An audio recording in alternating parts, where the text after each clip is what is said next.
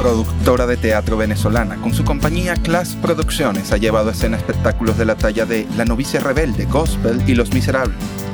Hablamos de Claudia Salazar. Claudia cree en el poder del teatro como materializador de sueños. Considera la labor de la producción como el eslabón fuerte de la cadena. En sus palabras, la pega del proyecto. Hablamos de su travesía en la producción del reconocido y exitoso musical Los Miserables y de la importancia de generar espacios de formación para crear a los artistas del futuro. Su sueño, convertir a Caracas en la nueva Broadway. Además, improvisamos una historia sobre una mujer que cae por un abismo antes de llegar a su estreno. Pero calma, calma, ya vamos a comenzar con el décimo episodio de... Com. Pero creo que es porque están locos. ¿Y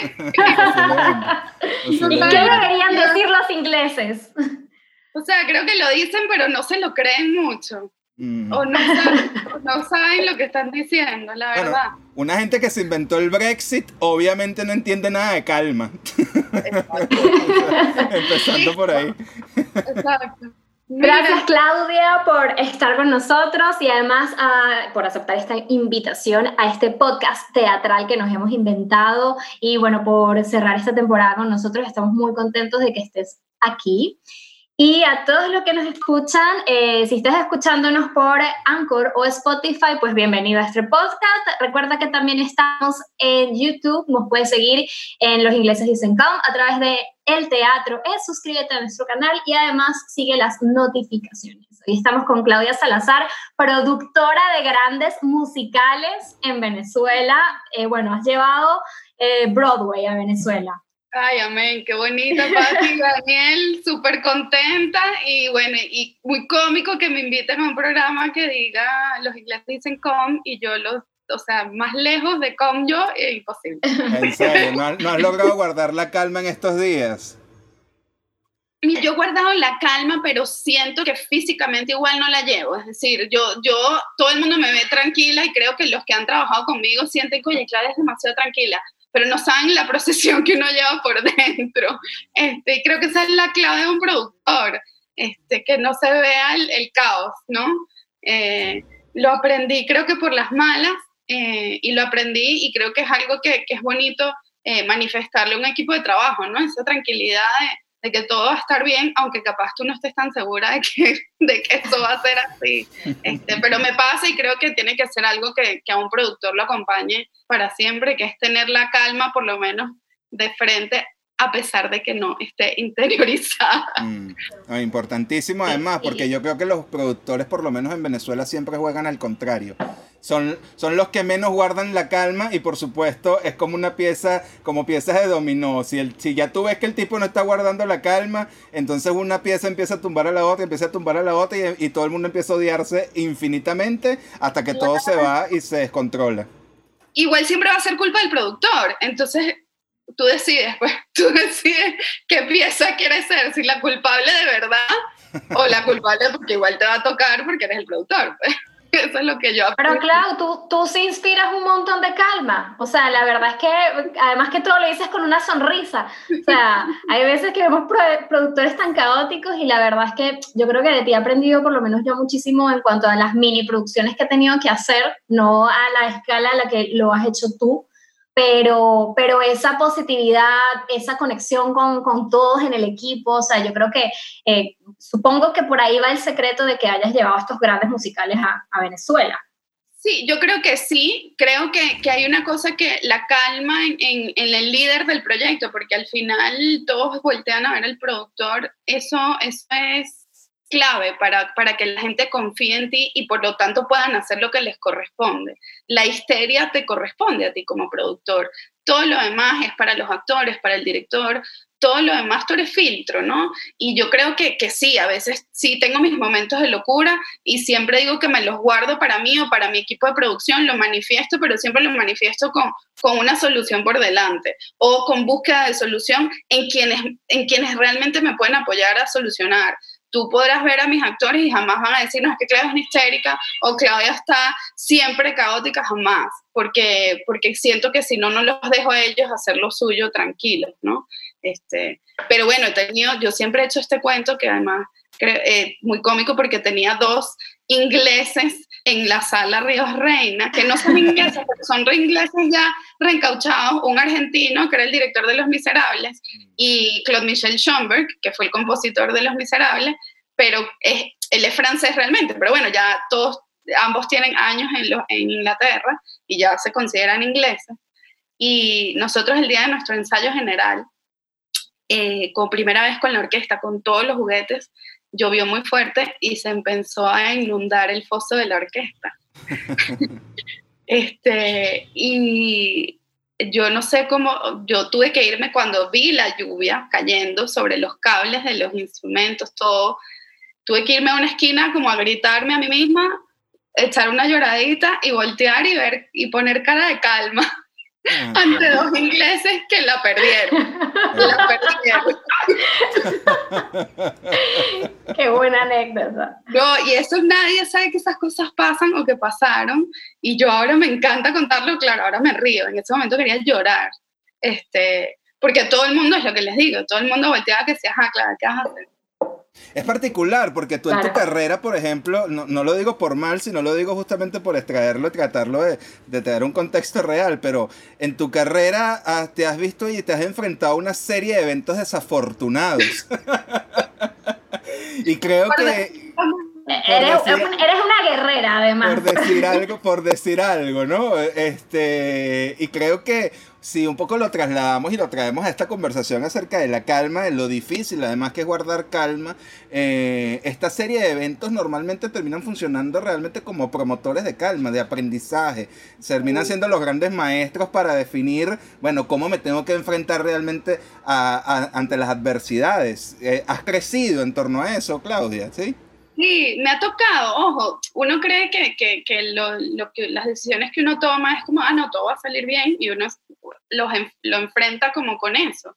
Pero si algo nos ha enseñado vivir en este país y hacer teatro, porque creo que hacer teatro y hacer espectáculo es una locura, y aquí lo es más, pero, pero creo que, que cada experiencia me ha llevado como a ponerme capas de lidocaína, por decirlo de de anestesia. Este, y porque, porque tal cual, o sea, si uno se deja afectar, obviamente no es que no nos afecte, somos humanos y de carne y hueso, pero creo que lo que es es que es aprender a manejarlo y a, y a, y a entender que, que, si uno colapsa, el, el, el daño es más grande. El, porque el, sí, porque uno es líder de proyecto. Si un, si un actor colapsa, es uno quien lo atiende si un director colapsa, uno lo atiende. Si el productor colapsa, eh, tienes que ir a terapia, básicamente. tienes que tener a un, a un, psicólogo dentro de la producción, que sea el que se haga cargo de ti. ¿Has tenido que tener psicólogos en una producción, por ejemplo? no, tuve que tener lo que hice, fue una especie de terapia, pero entendiendo una de las cosas por las que pasó Los Miserables, entre tantas cosas que pasó, fue el, eh, nuestro director y el supervisor musical, uno de los supervisores musicales a nivel mundial de Los Miserables, que es un muchacho jovencito español, maravilloso, encantador, nunca había venido a Venezuela. Ellos llegaron el 27 de abril a Venezuela. Y nuestro primer ensayo era el 29 de abril. Fueron unas ocho horas maravillosas de ensayo, mucha presión porque nos estaban supervisando. Y el 30 de abril sucede lo que, eh, vamos a decirle, la Carlota, con dos líderes políticos.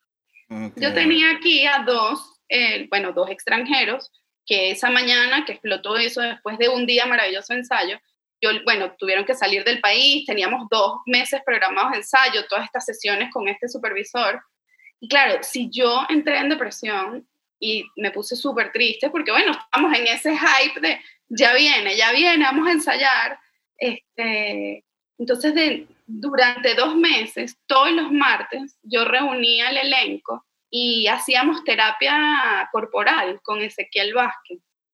Y yo lo hacía también, lo hacía todo el equipo de producción, todos los que pudiesen ir todas las semanas a hacerlo. Hacíamos esa terapia, era una terapia realmente no era para, evidentemente era para preparar el cuerpo para lo que venía, pero era más para, para conectar, era más para mantenernos conectados entre nosotros, para mantenernos motivados a pesar de que en ese momento todo se fue para el carrizo. Este, y sí fue una manera de, hacer terapia. Siempre habríamos esos días conversando, eh, yo, yo hablo mucho y, sí, siempre estoy como motivándolos. Y, y pasaron a hacer sesiones de terapia completamente. Y creo absolutamente en la necesidad de que nos acompañemos de esa manera también, porque evidentemente es un trabajo pero es un trabajo en donde la materia prima es el, el ego, es el, el, ser humano, ¿no? Y creo que, a juro, tenemos que acompañarnos con esa, con esa serenidad que te brinda un tercero o alguien que te, capaz no está externo al, al caos que es producir o al caos que es estar en una producción.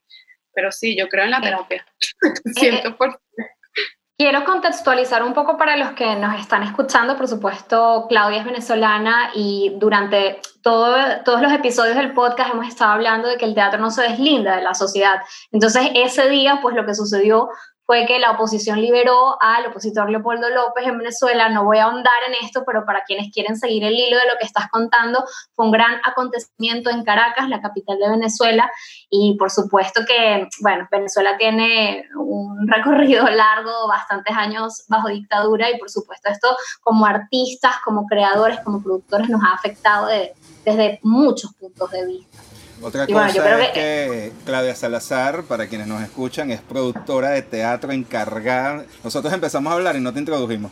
¿Te das cuenta? Por eso es que no vas mal, por eso es que la gente no llega al final del capítulo. Estamos perdidos siempre, estamos siempre perdidos. Pero si ya este, sabes, de Claudia sí saben. No, bueno, pero la gente que no. Claudia Salazar es productora de teatro, se ha encargado de la producción de teatro a lo largo de más de 10 años posiblemente. Eh, y la última producción de la que está hablando, donde ocurrió además este inciso político, eh, mediático, terrible, eh, para, bueno, para la sociedad y para la economía del país, eh, era Los Miserables en medio de toda esta situación, lo cual no está exento de cierta ironía, por cierto, ¿no? Lo, cual, lo, que engrandece además el trabajo y la labor. Es poético. Fue poético, tal cual, fue poético porque nos, pasó, nos pasaron millones de cosas y tener la exposición ante estos terceros que bueno, muchos ya son familia, amigos, el director de Los Miserables, el supervisor, el compositor.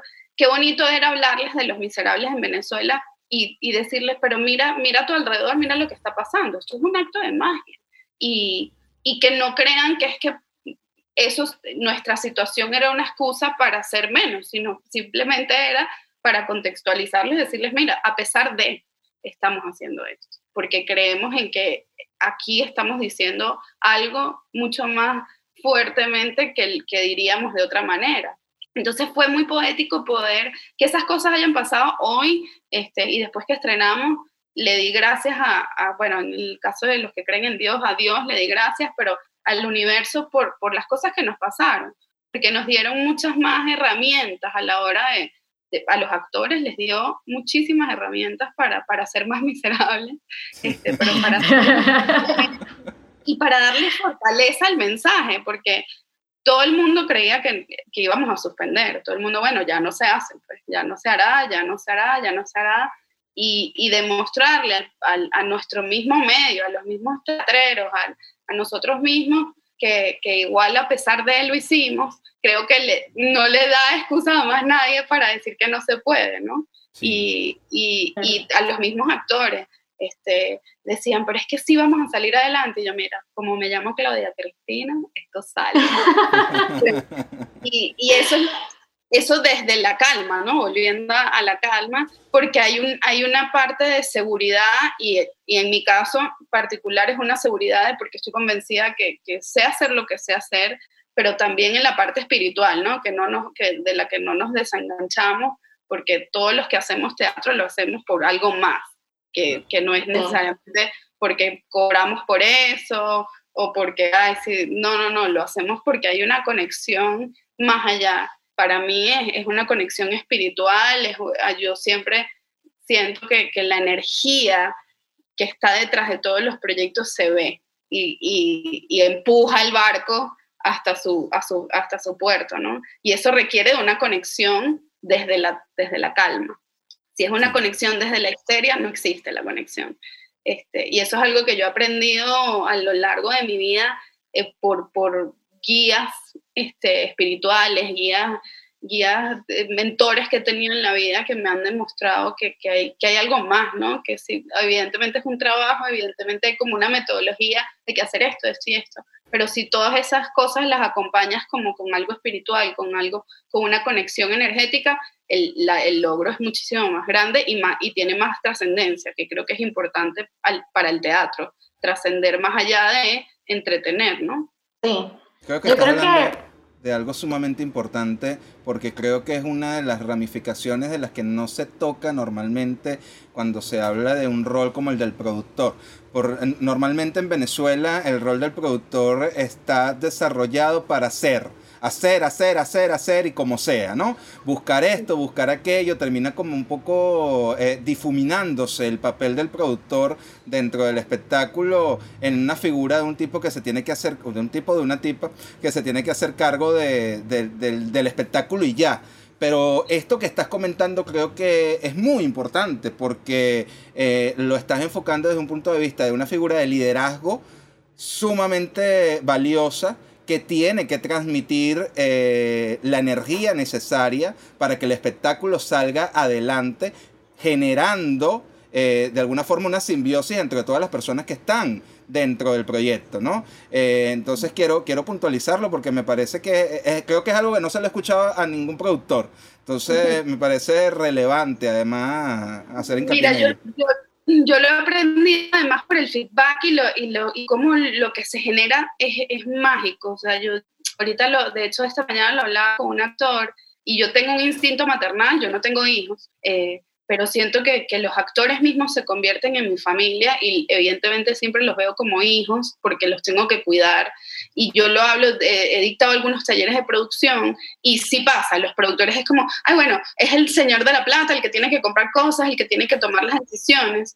Y, y cuando desde, desde el espacio de un actor y de un director entiendan también que también ese productor es responsable por tu bienestar y, que lo hagas responsable por tu bienestar y, que el productor asuma eso. Es importantísimo, porque yo puedo decir que el día de mañana yo me invento otra locura y cuento con mis, actores para siempre, cuento con el director y cuento con un gentío que, apostó a esta locura y que se sintió bien a pesar de la locura y que en ningún momento se sintieron desamparados porque no solamente tenían la escenografía en el lugar, pero el, alma, el espíritu estaba bien cuidado, ¿no? Y eso se nota, yo, yo eso lo veo. Cuando tú sabes que un equipo de trabajo funciona muy bien y se lleva muy bien, es, se nota la magia, brilla un poquito más. Y eso lo he visto yo en muchísimas, en muchísimas experiencias, para bien y para mal. Hay proyectos que a mí al final no, no, me ha ido tan bien y se le va apagando la magia. Y, y, y, ahí es cuando uno dice, ok, ya, esto hay que pararlo y, reagrupar al grupo, decir, tomar decisiones duras, capaz, pero, pero eso no se puede perder. Y eso es lo, digamos, yo, yo sí me he ocupado de que, de que eso esté en, en parte de, mi, de mis tareas, pues ocuparme de la moral de mi equipo, de, de todo, o sea, desde el, desde el que me está atornillando la escenografía hasta el protagonista, que lo tengo consentido. Todos tienen una, todos son parte de esa, de esa estructura, ¿no? Y, y sí, les pago, todas esas cosas que, que a juro hay que hacer, pero que se sientan queridos, que se sientan cuidados es importantísimo. Este, porque además uno se siente bien, cuando alguien está contento, pues es, motivador, es, como una maquinita de dar y dar y, y al final le damos algo al público y cuando eso está cargado de toda esa energía, es, magia, es magia, insisto. Y, eso viene desde, desde, un espacio muy, muy íntimo, que no, que no es esa frialdad absoluta que en teoría es parte de las características del, del producto. Está bien tenerlo, porque no, es mentira que uno no tiene que ser frío y a veces malo. Pero, pero si está equilibrado, si está esa sonrisa siempre, Patti, que tú mencionas, que es difícil, a veces es difícil sonreír porque a veces es que si quieres matar a más de Pero cuando tú rompes eso y, sonríes, no, la reacción del otro es, lo descalabra, ¿sabes? Cuando tienes algo negativo enfrente y tú lo cortas con buena energía, es que sí, ay, ¿ahora qué hago con esto? No lo esperaba. Entonces es loco, pero requiere como, sí, de una paz interna, de una conexión más allá de, del oficio, ¿no? Este, claro. Bueno, y es bonito lo que dices porque además eh, ayudas a romper esos mitos acerca de ese productor que, que, es ese productor técnico al que, bueno, de alguna manera aquí pasa también un poco al revés en, bueno, en estos países donde hay una industria tan grande, eh, de verdad que el productor es como, tú haces esto, tú haces esto y tú haces esto y muchas veces lo notas, lo notas el resultado cuando el productor ha estado verdaderamente implicado en esa simbiosis o cuando lo mandaron a recoger un cable, por decirlo. Sí, no, o cuando era un productor ausente. Yo tuve el privilegio, y esto es un, esto, o sea, yo creo que el día, nadie puede echar este cuento. Yo estuve en Londres y estuve en uno de los ensayos de Los Miserables. Estaban haciendo la nueva producción del concierto, que es una nueva producción, y yo estaba en Londres porque fuimos a hacer como una supervisión al revés. Fui con Elisa Vegas aprender cómo funcionaba la orquesta para que ella lo absorbiera y nos viniéramos a aplicarlo aquí. Y estábamos las dos sentaditas en la sala, mientras estaban estos monstruos ensayando. Y en la sala estaba el los dos directores de Los Miserables. Estaba el productor ejecutivo, que para mí es mi dios, que es Cameron McIntosh. Estaba Thomas Schomburg, que es el productor ejecutivo. Estaban los ingenieros de sonido más impresionantes del mundo. Y estaban todos. Estaba hasta el chivo más chivo, que es Cameron McIntosh, que tiene todo un equipo creativo que perfectamente se podría estar encargando del ensayo y él firmando cheque. Pero él se encargó de, de, dar órdenes, de hablar, de decir, de acompañar a sus actores, de, de, cualquier cosa. Mira, me acuerdo que sacó a uno de estos famosos, Lucas, lo bajó y le dijo, mira, ¿qué tiene? O sea, presenciar eso, dije, mira, si Cameron McIntosh, que es lo que yo aspiro a ser en mi vida, lo hace, no voy a venir que soy una pichona y que tengo una, una carterita chiquita de, de, musicales en mi, en mi vida, no voy a hacerlo yo. O sea, este, y eso son grandes lecciones que, que, que no te las va a dar el trabajo, al menos que lo veas y, y que lo, lo, lo, veas hacer por los grandes y que lo interiorices con esa responsabilidad, pues que lo entiendas, del, de esa figura de pega, uno es la pega del proyecto. A veces es como decir, el productor no importa, pero yo, yo he aprendido a, a, reconocerme más, porque a veces también uno se, se, quita ese mérito, ¿no? Como que bueno, es que uno lo que está ahí es para pa resolver y para nada. Para ¿Cómo nada. Te ha ido, ¿Cómo te ha ido con la labor educativa de la producción? Transmitir la enseñanza del ser productor. Espectacular. Ha sido bellísimo, bellísimo, porque me ha permitido poder dar respuestas a muchas cosas que yo tomo por sentado como esto que estamos conversando, para mí es algo que es parte de mi personalidad. Entonces, y cuando lo transmito y, tengo una conversación como la que estoy teniendo con ustedes y, y, les parece raro y lo hablo con estudiantes y dicen, no, bueno, pero es que eso, y yo, y no lo ven como una parte de la materia, digo, bueno, y estoy descubriendo cómo, cómo estructurar también ciertas cosas que lo he, lo he hecho naturalmente y, y resulta que, mira, tengo una metodología este, la estoy compartiendo y compartir a mí me parece esencial. Me parece que, que no podemos ser pichirres con lo que sabemos hacer porque estamos siendo entonces pichirres con la industria que queremos ser. Eh, yo sueño con que algún día Venezuela pueda decir que tenemos turismo cultural. Claro. Entonces, si, si yo no soy corresponsable... Lo tuvimos. Lo tuvimos, claro. El Festival Internacional de Teatro yo lo, lo recuerdo con tanto oye, nostalgia. Y, y, y ahora siento que mi generación, nuestra generación es responsable de generar, pero también apadrinar a los productores nuevos, a los actores nuevos, a los directores nuevos, para que esa industria exista, porque si nos guardamos todo lo que sabemos, si nos los conchamos, no, es que yo voy a ser la única que hace esto, entonces, ¿dónde va a estar la industria? No existe, vas a hacer tú y ya. Entonces, enseñar me ha ayudado muchísimo a, a, a, a cumplir con ese objetivo y y, y a, formarme formando. Es muy loco, pero, pero estructurar para dar clases es distinto a, tu estructurarte para trabajar. Y, y, a veces digo, ah, mira, pero es que si hubiese hecho esto así, en ejecución, hubiese sido más fácil. Ha sido muy rico y, el, y he dado una cantidad de talleres que no esperaba. Eh, y, una cantidad, y, y, además poder, poder dar talleres para gente que está fuera de Venezuela, esa cercanía que ahora tenemos, es una bendición total. Yo estoy agradecida con cada uno de los que ha dicho, mire, si nos enseñas cómo hacer esto, Buenísimo, ha sido muy bonito. Además que ahora tengo una cantidad de proyectos apadrinados, que entonces, mira, estoy pensando en esto, entonces lo, les hago seguimiento y eso es una delicia, porque, porque el día de mañana cuando esté en un escenario, oye, saber que salió un poquito mejor porque ayudaste, oye, yo creo que eso es un premio para, para quienes hacemos, ¿no? ¿Cómo, ¿Cómo, estás viendo, Claudia, justamente a los creadores eh, venezolanos, los que están en Venezuela ahora mismo? Porque ha salido durante los últimos años muchísima gente y están haciendo lo que podrían estar haciendo en Venezuela, lo están haciendo afuera. Este, y, cuéntame cómo lo ves desde tu perspectiva, porque además me pregunto incluso, me llevo a preguntar incluso si te has sentido alguna vez sola, porque tu equipo, parte de tu equipo se va yendo, se mueve o, y además eres la única que está haciendo esto al menos al nivel de los musicales, ¿no? Allí. Mira, lo bonito es que evidentemente a veces me siento físicamente sola, pero si algo tiene esta locura virtual de redes sociales y todo eso es que en verdad nunca estás sola. Mis grandes este, miembros del, del equipo, muchos se han ido, pero no han dejado de acompañarme. Yo, por ejemplo, he trabajado bastante con Alfredo Correia, que es director de arte, y yo no hago nada si no pasa por sus ojos. Este, entonces, claro, es bonito, claro, me encantaría tenerlos a todos aquí y a más de uno tenté a que se volvieran con el proceso de los miserables.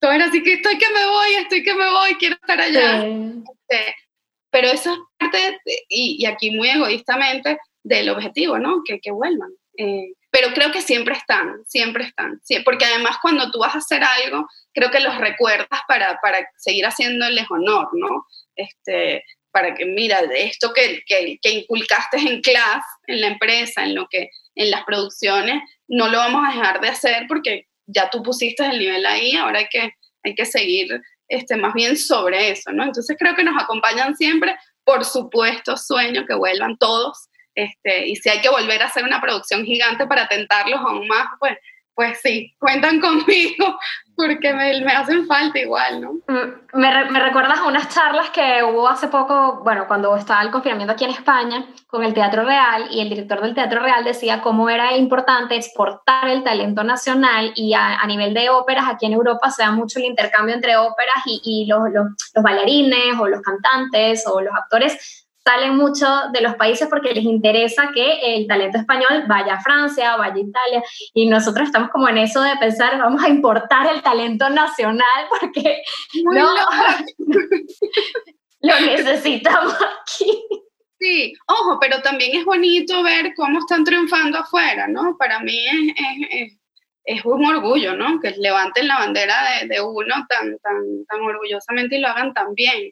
Este, y nos está pasando ahorita que a pesar de estar en, en, Venezuela, estamos dando de qué hablar afuera. Este, yo hice una alianza con una empresa en Broadway y, y los alumnos venezolanos se han destacado. Este, dieron, se hizo un programa de becas y regala, eh, dieron 16 becas y 8 son venezolanos. Eso es lo de Go Broadway. Lo de Go Broadway, sí. Este, y eso para mí ha sido como una primero ahora me motiva más para seguir adelante y me refuerza lo que yo vengo eh, haciéndonos ver a todos, que es que tenemos demasiado talento y que, y que nos hemos menospreciado porque, ay, bueno, porque es que estamos haciendo lo que podemos. No, no, no, no. lo estamos haciendo bien. Este, y estamos haciéndolo bien contra viento y marea, pero lo estamos haciendo bien. No porque estemos en Venezuela. Ay, bueno, en ese sentido, el menosprecio es interno realmente. Eh, creo que es más. Eh, eh, hay una red rota dentro, de, dentro del gremio artístico venezolano.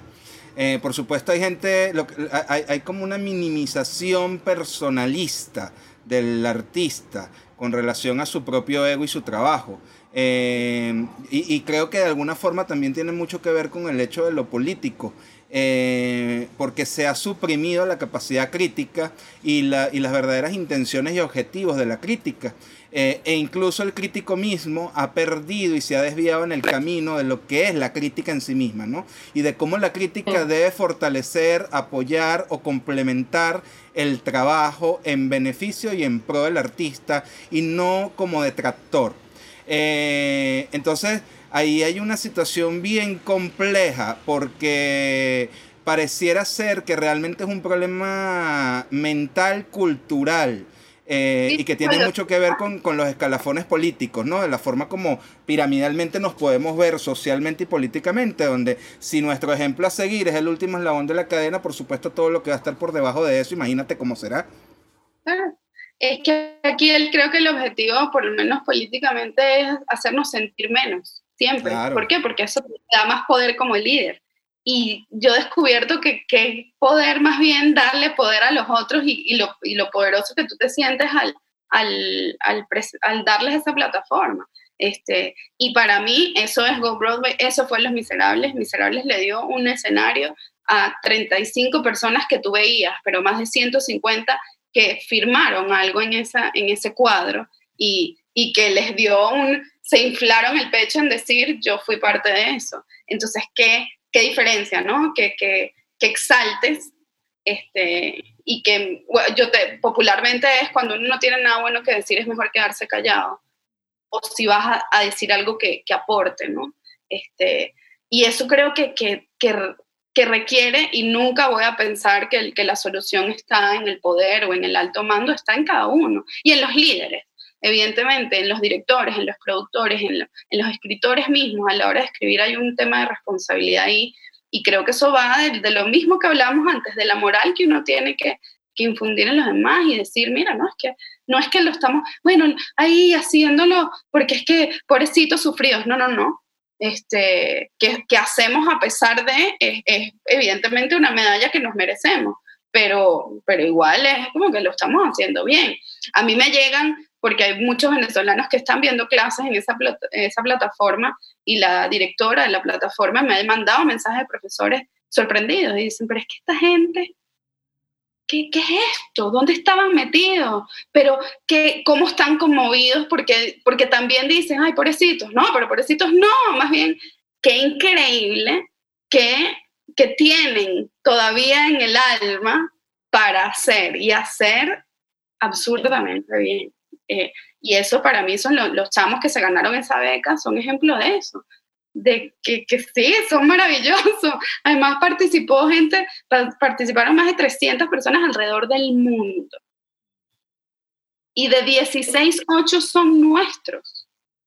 Que en teoría, hay por eso no se entrenan, no, es que ellos no aprendieron con no sé qué, no, es que, no, mi amor, o sea.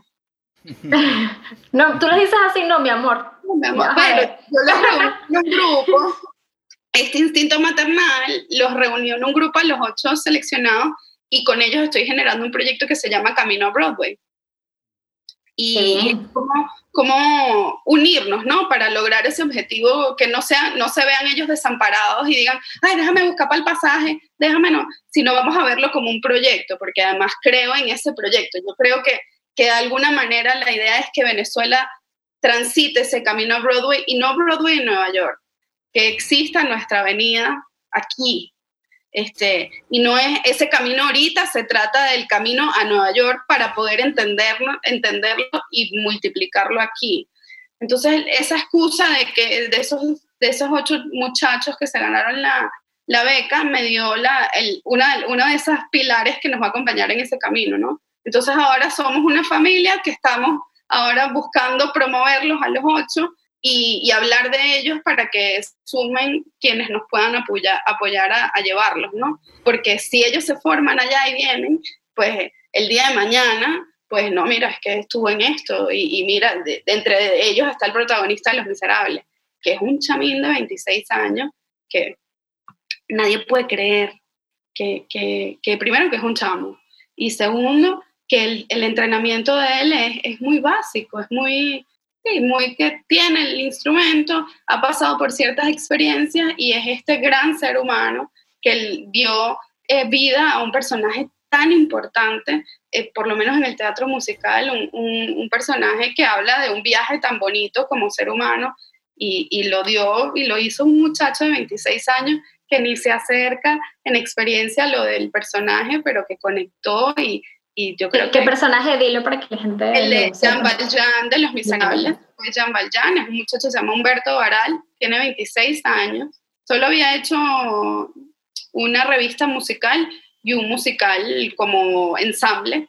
Y de eso brincó nada más y nada menos que hacer Jean Valjean en Los Miserables. Y creo que, que, que le hizo justicia a ese personaje. Eh, y, y, vocalmente es un monstruo. Y cada, cuando se ganó la beca, la directora me decía, ¿quién es este chamo? ¿De dónde? O sea, explícame esto. ¿Cómo esa, esa alma que él tiene qué es? Y bueno, la materia prima aquí es muy bonita. La materia prima es que los venezolanos no hablamos, nosotros cantamos. Mm. Nosotros no caminamos, sino que bailamos. Tenemos la música como, así tengas dos pies izquierdos, es inevitable que los venezolanos sea, tengamos como un sabor ahí este, muy particular. Y, y créanme, porque he estado en millones de reuniones, ahora hay una red como de productores de Latinoamérica que ella está formando poco a poco, que se llama The Industry. Y cuando estamos hablando, dicen, no, bueno, pero es que los venezolanos ya tienen eso en la sangre. Y lo dicen ellos, y que nos vean así. Es como, ah, mira, yo lo sabía, pero qué bueno que tú también lo sabes, este, porque nos da ese, oye, nos da esa palmadita en la espalda de decir que sí, que hay algo que estamos haciendo bien, que nos está costando un poquito más de trabajo, pero que bueno, que ahí vamos, pues ahí vamos. Lo, lo, has dejado de ver en, en, tus palabras, ¿no? Pero pienso un poco que a lo largo de toda tu carrera, de, de tu formación, de tu práctica, del desarrollo que has tenido a lo largo de todos estos años, te, te, has enfrentado y has subido escalones constantemente, ¿no? Creo que tu camino ha sido realmente muy progresivo como por supuesto teniendo además las barreras o los contratiempos necesarios para seguir creciendo, eh, hasta llegar a este punto en el que decidiste como buena soñadora que eres montar un espectáculo tan, bueno, tan increíblemente desmedido en la situación actual en la que estamos como los miserables. Eso habla mucho acerca de tus ambiciones personales que además no están solamente generadas a través de un deseo muy personal, sino social de alguna forma, ¿no? Porque de la forma como habla siempre está el otro dentro de ese proyecto, ¿no? Y eso creo que es muy valioso y muy importante. Eh, ya creo que has dejado asomar un poco esa, de esa visión que tienes a futuro sobre lo que quisieras que pasara en este país en el mundo del arte y del espectáculo, pero no quiero igual dejar de preguntártelo. Visto ahora o vista tú a la distancia y de todo el camino que has desarrollado y de toda la experiencia que has ganado, de todos los montajes que ya tienes en tu haber, eh, ¿cuál es el futuro? Del, del teatro en este país y cómo te ves como pieza fundamental dentro de esa construcción. Creo que el futuro es ser referencia, eh, que volvamos a ser referencia de teatro en, el mundo. Y lo que me compete a mí, y creo que nos, me, voy a contar con muchos aliados, es el teatro musical. Este, que, que, digamos ha tenido como una, un coqueteo con nuestra sociedad, pero creo que, hay que, que tiene que existir ya, tiene que ser parte y tiene que existir la industria aquí. Pero creo que, quiero y creo en, en, que vamos a hacer referencia otra vez, que la gente va a venir a vernos, y, y, si no nos vienen a ver, nos van a querer llevar a otros lados. Y eso creo que es importantísimo. Y creo que va a pasar, creo que va a pasar. Y, y eso sí, no me voy a sentar a ver qué pasa. Voy a trabajar a que eso sea. Y, y, y, no solamente como productora y productores, sino siguiendo, siguiendo el lema de dar oportunidades a otros, de, de, de traer locuras como los miserables y, y, creer en una cantidad de, anónimos, porque el, todo el elenco de, de, Los Miserables es venezolano. Solo había un cantante de ópera súper famoso en nuestro país, pero el resto eran muchachos que, creen. Gaspar Colón, que es tremendo eh, cantante lírico, que ha estado en la escala de Milán, ha estado alrededor del mundo representándonos como cantante lírico, pero, pero de resto eran todos chamos que están aprendiendo a ser y que Los Miserables fue evidentemente un trabajo, pero fue un, un, espacio de formación para todos. Y creo que esa es la base, ¿no? Creo que para poder llegar a ser referencia tenemos que seguir formándonos, tenemos que seguir siendo corresponsables de la educación y la educación cultural, que la hemos perdido por, por convertirnos en más, más de necesidades inmediatas y hay que, no hay que olvidar el espíritu atrás, ¿no? Hay que, no hay que olvidar el alma que, que hace que eso exista que la, energía que está dentro de, del alma a la hora de hacer es la que te hace hacer grandes cosas y te hace materializar cosas insólitas como lo miserable. Este, y por lo tanto, lo insólito que puede ser pensar en, en, unas escaleras rojas gigantes como las que tiene Broadway en la Avenida Libertador o en algunas, alguna plaza gigante en donde tengamos para escoger 20 espectáculos y no nos demos abasto como país, ¿no? Ojalá. Ojalá vivamos para verlo, pero si no vivimos para verlo, por, por lo menos pusimos un escaloncito ahí. Ah, y esto creo que, que, que somos responsables de hacerlo, sin duda. Es, una imagen hermosa y yo quiero también como que lo, lo, reflexiono desde el punto de vista de que tú también has estado en, en, países donde, bueno, hablábamos ya antes de que la industria es muy grande, pero es que también esta relación con el poder o que pase algo malo en la sociedad o hay, hay un acontecimiento como lo que estamos viviendo ahora, que es la pandemia, es que pasa en muchísimos lugares de diferentes maneras. Y yo el tema de, de la censura, de ir con la tendencia, porque es que si no hablo de esto, no me van a dejar presentarme en este teatro en el que siempre me he querido presentar. Eso sucede también aquí en España y sucede en muchísimos países. Lo que pasa es que yo creo que en Venezuela eh, lo tenemos aquí. Aquí nosotros tenemos el poder aquí. Y de repente pasa en otros países donde no lo ves, donde, donde crees que hay una realidad como una, algo normal, tranquilo, pero de repente no te dejan presentarte, te censuran y te cortan tu obra de teatro, te cortan ese texto que tú necesitabas decir. Entonces, te has visto envuelto, o sea, ¿cómo sería en ese sentido la relación que debe tener un productor con el poder? Porque a veces pareciera que algunos creen que ser sumiso y decir que a todo que sí o agachar la cabeza es el camino. Mira, bueno, yo me tuve que exponer muchísimo eh, y siempre pensando en el bien mayor, ¿no? para mí no, no es fácil eh, enfrentarme a un espacio que extrañaba tanto como, en el, como el Teresa Carreño y, asumir, yo lo contaba en estos días de un, de un comediante locutor nuestro que, que, tuvo que ser censurado y él mismo se censuró por muchos años, este, él mismo se negó muchas cosas. Cuando yo entré a la sala Ríos Reina y al complejo cultural Teresa Carreño, me sentí mal y me sentí mal porque que esa, ese espacio esté así es mi culpa también. Esa censura que uno se pone, como tú misma lo dices, la tienes aquí, pero es cuestión de también de uno apartarse de eso y decir, a ver, yo tengo aquí un gran proyecto. Tú decides si quieres ser corresponsable de que se haga o irresponsablemente negarlo. Entonces, el primer paso lo das. lo que venga, bueno, vemos qué hacemos. Pero si, si ya tú estás mal acostumbrado, que creo que muchos lo estamos, a que te, que te van a decir que no y, ni siquiera preguntas, entonces pierdes demasiado. Es más bonito tratar de intentarlo y que, y que, el, que el público diga lo que tenga que decir, a que, es que no lo voy a decir porque imagínate, no, es que me van a censurar. Bueno, ya va. O sea, el, el reto está en, mira, voy a decir esto, vamos a ver. Y yo, y yo lo cuento, para Los Miserables es un mensaje muy poderoso para quien lo quiera agarrar. Y, y yo tenía miedo, yo decía, bueno muchachos, todos tienen que estar eh, preparados para que el día de mañana salga Clara Salazar presa. Yo estaba preparada, yo estaba súper preparada para que eso pasara, porque uno nunca sabe, y este país es muy loco. Este, y no pasó. Y, y lo que pasó es que Los Miserables habló, ese texto y esa música habló. Y el que se sentó en esa butaca o el que participó en el proceso se transformó. Eh, yo viví, creo que lo, conté, Daniel, no sé si estabas ahí cuando lo conté, em, el, cuando termina la función yo siempre me voy para afuera para escuchar al público, a ver qué dicen, ¿no? Porque no... Y a mí me tocó estar en una función completamente agotada, o sea, yo, yo parecía un, un pedazo de cosa. Y estando afuera, yo estoy sentada como escuchando, no, qué belleza, ah, Y una señora pasó histéricamente llorando de la emoción, porque bueno, evidentemente la música te conmueve hasta la médula. Y, y dice, es que siento libertad. Yo no sé, mira, es que todavía, yo todavía lo, he contado mil veces y, y, yo dije, claro, es que ese era el objetivo el objetivo era hacer un gran espectáculo, darle la oportunidad a toda esta cantidad de gente, pero romper esa, esa, esa, esa tontería de no es que no voy a decir nada. Yo solita, o yo creo que Claudia Salazar dijo mucho ahí. Que no estaba yo en el escenario, no, no estaba yo.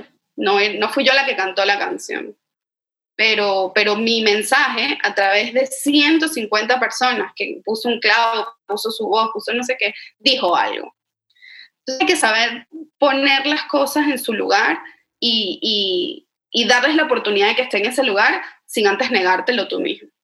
Yo cuando recibí ese mensaje que tenía que estar parada ahí para escucharlo, dije, claro, si yo no hago esto, capaz esa señora pierde las esperanzas y sale del país dentro de una semana pero ella sintió algo que la hizo llorar histéricamente, que la hizo, algo lo, la modificó y le dio una sensación de libertad. Eso es insólito. Entonces, ¿cómo, ¿cómo, le voy a quitar yo esa posibilidad a un espectáculo? Se la doy, y si me la quitan, más habla todavía. Pero no me voy a frenar yo antes.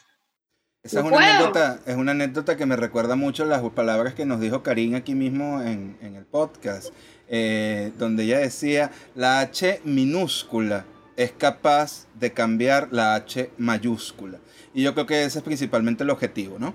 Eh, a través de eso, a través de un efecto catárquico. Eh, un poco para continuar, tú has, decidido enfrentar un camino dentro de una de las ramas más complejas de, del mundo del espectáculo, que es el de la producción. Yo creo que nadie en su sano juicio realmente dice un día o se despierta un día diciendo yo voy a ser productor.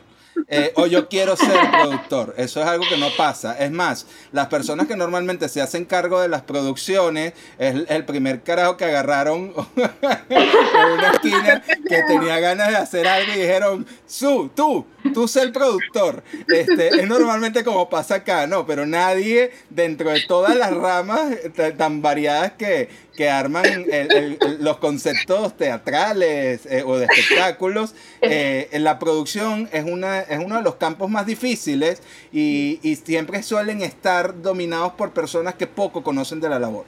Entonces, un poco la pregunta va dirigida es a cuáles serían eh, en tu rol de productora, porque tú sí decidiste ser una productora, ¿me entiendes? Tú has desempeñado el cargo, te has formado, reflexionas, indagas y das clases sobre el tema, o sea, eres una productora. este... Que, Daniel, además Claudia no creo que se haya parado y dicho solamente voy a ser productora, sino que ella fue más ambiciosa yo voy a montar la novicia rebelde.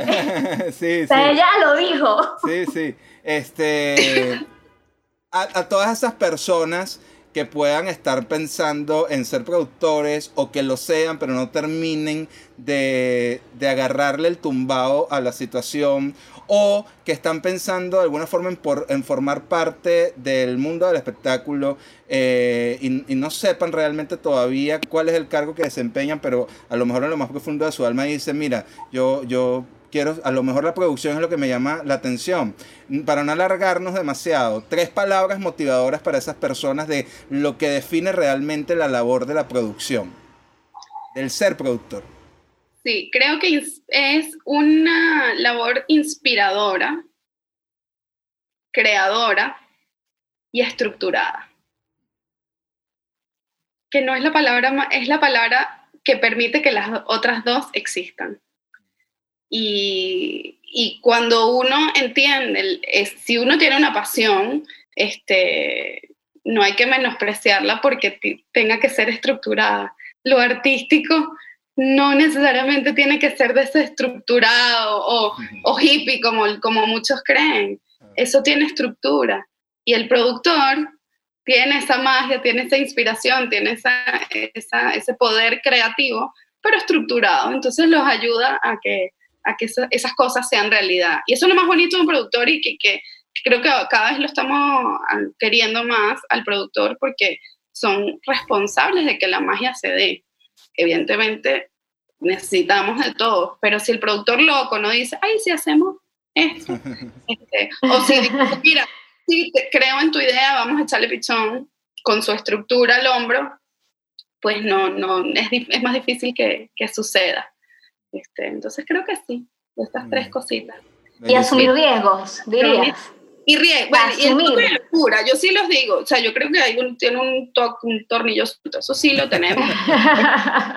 pero porque tal cual, nadie se levanta y dice, uy, déjame, ¿qué es lo más complicado que puedo hacer en el teatro? La producción, déjame escogerla.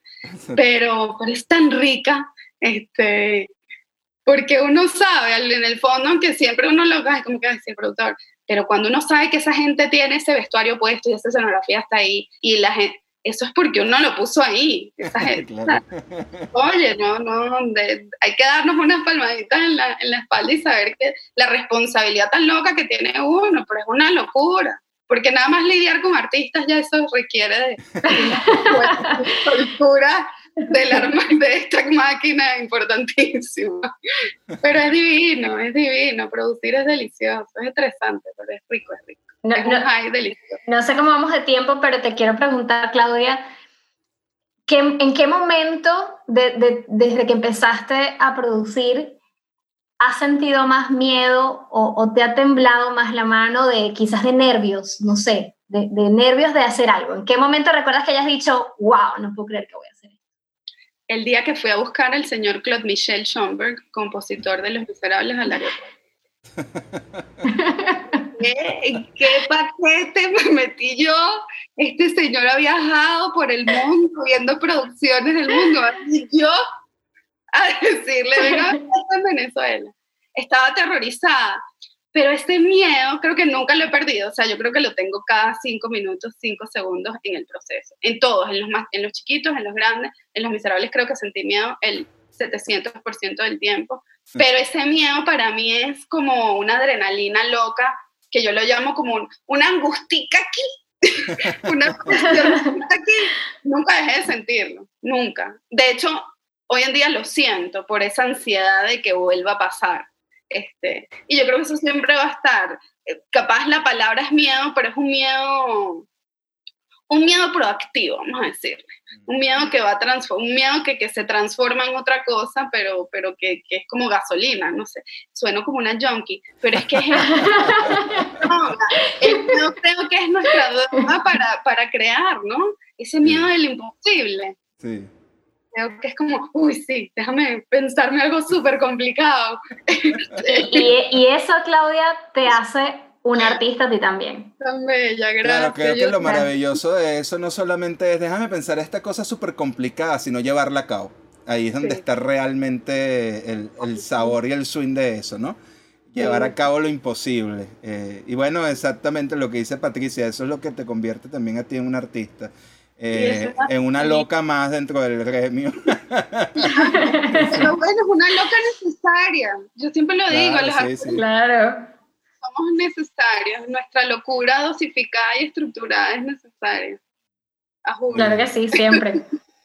Para materializar. Sí. Mira, eh, bueno, vamos a, llegamos creo que al final, vamos a, nuestra, a nuestro juego de improvisación, a construir nuestra historia, a ver qué, sale de acá. ok, ok, ok, ok. Me toca a mí, vamos tres rondas para construir una historia, yo comienzo, Patricia continúa y sigues tú y así lo hacemos durante tres rondas. Y finales de Claudia. Y el gran final te corresponde a ti. Entonces, bueno, esperemos que sea eh, a todo pulmón y bien afinada.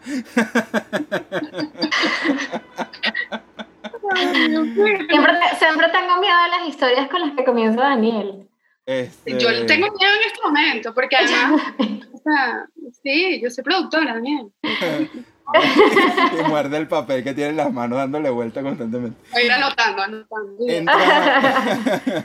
entra Marta. Entra Marta a una panadería con hambre, son las 7 de la mañana, va a desayunar, se prepara para ir dispuesta a su trabajo bien comida, bien alimentada, cuestión de que no le, no le dé un desmayo en medio del proceso laboral, necesitamos tener el estómago lleno. Así que Marta entra a su panadería dispuesta a tomarse un café caliente y un cachito de jamón, eh, como una buena caraqueña haría en este caso, ¿no? Eh, le hubiese encantado unas empanadas, pero está restringida dieta, Marta. Este, Marta tiene unos kilitos de más y lo sabe. Entonces, bueno, se va, pues se para frente, frente, frente al, al, a, la repisa, eh, pide su cachito, su café, paga y sale de la panadería dispuesta, bueno, a, a comerse el cachito y el café en las mesas que están eh, afuera de la panadería. El problema es que Marta al salir no se da cuenta de que hay eh, un... están haciendo unas reparaciones en el piso de la entrada de la panadería y Marta cae redondo por el agujero eh, que está justo en la entrada de la panadería porque no vio la señal de alerta de que no podía pasar por ahí. Marta cae por ese abismo con el cachito y el café y tal cual Alicia en el País de las Maravillas, de repente resulta que ese agujero no tiene fondo, de repente va cayendo y va cayendo y va cayendo y va cayendo y no sabe hacia dónde va y en el proceso tiene el cachito y el café todavía en la mano.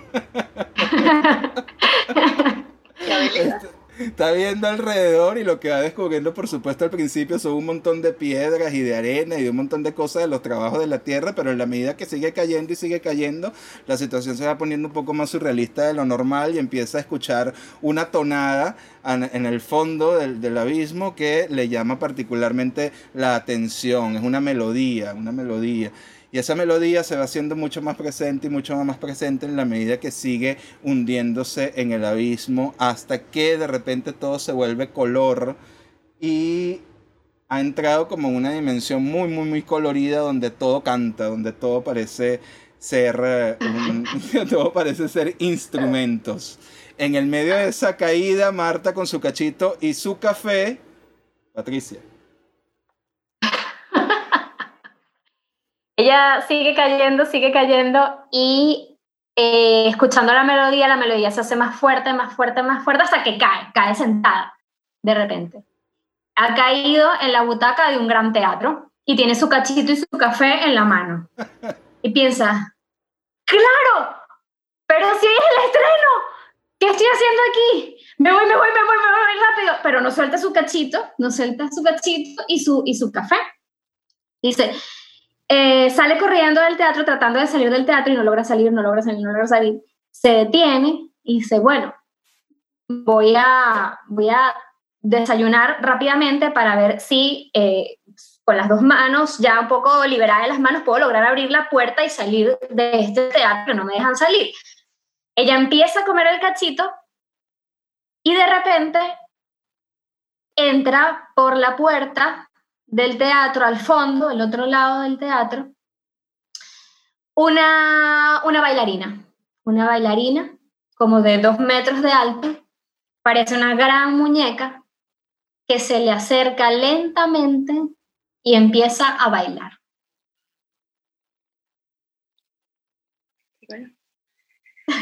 Esta bailarina empieza a bailar y la lleva hasta el escenario en el escenario se unen los tres, cuatro bailarines y Marta empieza a ser el centro de esta coreografía de estos bailarines.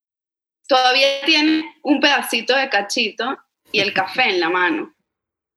En algún momento esto se transforma en props para los bailarines, se lo quitan de la mano y siguen este baile y la siguen llevando a este camino en el escenario, pero salen del escenario y empiezan un recorrido por toda la parte de atrás, de todo lo que pasa atrás del escenario. Marta empieza a, reconocer en esos bailarines muchas personas que ha visto antes. Daniel. lo, particular es que estas personas que, reconoce Marta, eh, aunque ella las identifica porque sabe que puede ser el director, que puede ser el actor principal, que puede ser el asistente, el vestuarista y el maquillista realmente son como animales, porque de repente el maquillista es un hipopótamo, el director es un elefante y, y el vestuarista es una jirafa no, no, no, entiende muy bien qué pasa y todos van cantando a coro, además haciendo fila cada uno con sus artefactos, el director con su libreto bajo la mano, el elefante con unas agujas y unos hilos de coser, la jirafa con unos faralados rarísimos, este, y van cantando, vamos a trabajar, vamos todos a trabajar. Marta no entiende muy bien qué es lo que está ocurriendo durante toda esta situación y, trata de pararlos y trata de detenerlos, pero ninguno les hace caso. Y ella sigue detrás de ellos y se une en esa fila eh, en el escenario detrás de todos y cada uno va asumiendo como sus posiciones y sus posturas. De repente, eh, de la nada, el escenario se queda a oscuras. Todos ellos han ido hacia la platea y se prende una luz sobre Marta que ha quedado sola en el escenario. ¡Pum! Marta abre los ojos, mira hacia el reflector, queda un poco enseguecida, no entiende muy bien qué es lo que pasa y escucha la voz del director desde el fondo donde le dice, tu primera línea. Marta se sorprende, no ha soltado el cachito, el pedacito de cachito que le queda y el café. Así que frente a esto no, no sabe de qué línea le habla y pregunta, ¿qué línea? El director le dice, vamos, la línea. Ella no entiende, en su cabeza pasan millones de, de, textos, de textos, de, empieza a pensar en frases de las distintas obras que ha visto, de las distintas obras en las que ha estado, y, no le viene ninguna a la mente, no sabe cuál tiene que decir. Decide parar un segundo y tomar un sorbito del café y de pronto sale del, escenario, de abajo, debajo de sus pies, un montón de girasoles, girasoles, girasoles, girasoles, que la levantan, la levantan, la levantan, el director le grita, ¿a dónde vas? No has terminado. La levantan, la levantan, pero sigue la luz, la luz se hace más grande, cada vez más grande, cada vez más grande y está sobre ella de repente Marta aparece en una rueda de prensa.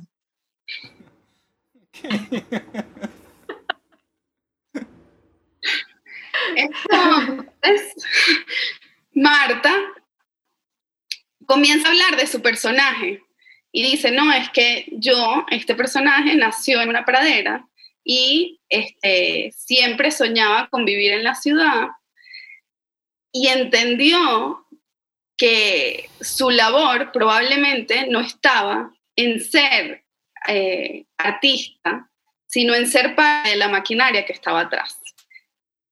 Luego de que esa rueda de prensa se termina, aunque ella no era la protagonista, todos los periodistas deciden preguntarle a ella que por qué este personaje ella lo había escogido, por qué significaba este personaje para ella. Y Marta eh, responde siempre lo mismo que el, personaje la llamó porque se sentía muy identificada con ella, sentía que era un, personaje que, que, la definía a ella, que ella toda la vida quería ser actriz, quería ser, pero que ella a veces se había conseguido mejor desempeñando otros roles.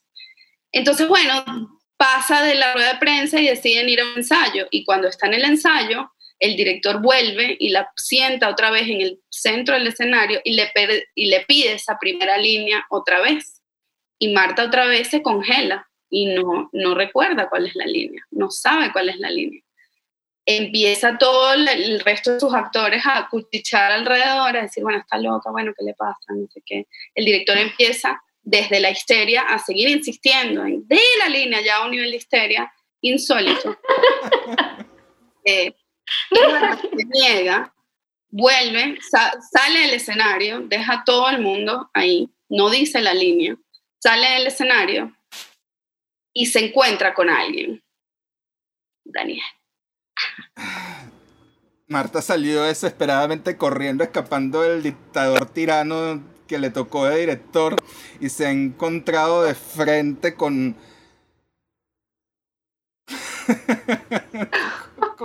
con, el seguridad del teatro que le dice, disculpe señorita, no puede dirigirse por esta, por esta salida, eh, están haciendo trabajos afuera de, de, de este espacio, así que por favor se le agradece que salga por la otra salida. Marta no entiende muy bien, le pregunta al guardia hacia dónde tienes que, dirigirse, cuál es la otra salida, disculpe, hacia dónde tiene que Bueno, tiene que agarrar por allá, ve, esas butacas que están ahí, bueno, usted le da por ahí seguidito y a la izquierda donde ve el letrero rojo que dice salida, por ahí puede usted salir e ir hacia la calle. Ah, ok, muchas gracias, señor guardia. Marta va con su cachito a medio masticar y su café todavía en la mano y se dirige hacia, hacia la salida eh, y va caminando, va caminando y cuando abre finalmente la puerta de salida ve que una luz enseguecedora la rebota eh, y ella no entiende muy bien, dijo, pero esto, esto no es la salida del teatro, ¿qué es esto? Eh, Marta respira profundamente y dice, bueno, ya caí por un abismo que más puede pasar. Y decide pasar ese umbral e ir hacia donde está la luz.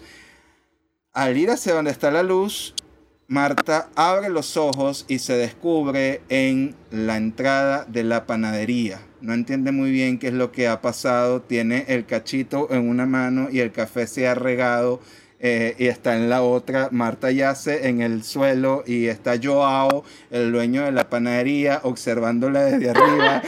le dice, señorita, ¿está todo bien? ¿Le pasa algo, señorita? Marta no entiende mucho, lo mira y un poco como que se agarra la cabeza porque se siente un poquito lastimada y... Y todavía tiene el café y el cachito en la no. Y mira a Joao y le dice, eh, Joao, soy yo, soy yo, Marta. Y Joao le dice, ¿quién eres tú? Y le dice, yo soy yo, soy, soy la productora musical, ayúdame, ayúdame a levantarme, no sé qué me pasó, me caí de pronto. Y yo le dice, yo soy, yo soy el dueño de la panadería. Yo, yo soy, yo soy la productora de tu musical, vamos tarde, se inaugura hoy, se estrena hoy, se estrena hoy. Y Joao la levanta y saca, saca un porrito, le fue un porrito y le dice, ¿pero quién eres tú? Marta desesperada vuelve a repetirle, soy yo, soy yo, soy yo, y vuelve a despertar, pero ya no está afuera de la panadería, sino que está afuera del teatro en el que se estrena la obra hoy. Ahí Marta recoge, va recogiendo a los actores de cada uno de los camerinos, busca a los músicos, busca al director, busca al equipo, los para todos en el centro del escenario, vuelve a encender esa luz que habíamos visto antes y el director le dice, bueno, habla ahora tú. Marta.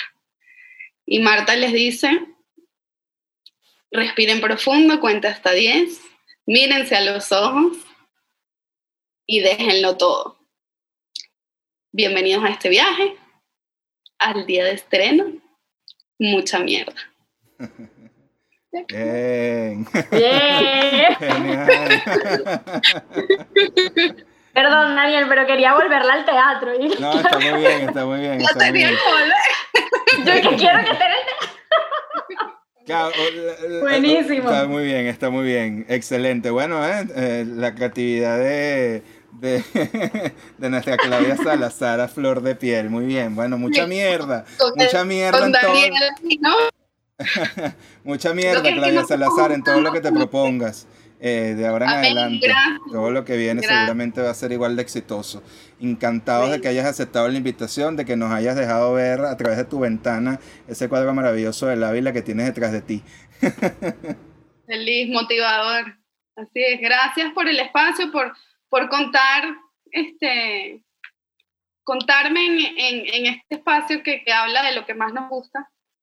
Este, que, que es un punto de encuentro, que no se nos olvide que somos puntos de encuentro, que no nos divorciemos los unos del otro, que nos encontremos siempre en, en, esa calma que nos permita crear. Estoy agradecida con los dos por porque crean que tengo algo que decir. Este, me, claro que sí. Y me dé un espacio para decirlo, porque a veces siento que, que nos falta a nosotros también como conectar con, con ciertas cosas que, que, nos unen y que no lo sabemos. Así que gracias a Pati y a Dani. Gracias, Clau, de verdad. Además te queremos y te admiramos un montón, así que súper agradecidos. Y bueno. Y, bueno, no sé, no sé, no sé si este es el último, Daniel, cuéntame. Eh, creo que sí, este es el último capítulo de esta primera temporada. Haremos un descanso para ver cuáles son las, en dónde estamos fallando y dónde, y dónde estamos haciéndolo bien, eh, para luego venir recargados en una segunda temporada a ver qué pasa. Entonces, bueno, ya saben, si realmente, si realmente lo sienten, los ingleses dicen calm. Calm. Este, este, este, como es el capítulo final, deberíamos terminarlo con Claudia cantando alguna de esas canciones de musical que ella se sabe. no sé, alguna. No, Pero muchísimo... que vean mucho, vean mucho. No me escuchan a mí a cantar, sino... vean mucho. Claro que sí, excelente. Muchísimas gracias a todos por llegar hasta acá, por eh, acompañarnos en este viaje que ha sido Los Ingleses Dicen Come en esta primera temporada. Por favor, déjennos sus comentarios. Estamos en las redes sociales, en Twitter, en Facebook, en Instagram. No hay manera de que no contacten con nosotros. Abajo, si lo estás eh, viendo por YouTube, recuerda que también nos puedes dejar comentarios, nos puedes dejar comentarios en el chat que mientras estoy hablando está activo también. Así que bueno, nos encantará conocerlos, indagar más sobre el hecho teatral, que para eso hemos este espacio para reflexión y para hablar sobre lo que más nos gusta. Así que los esperamos en una próxima temporada.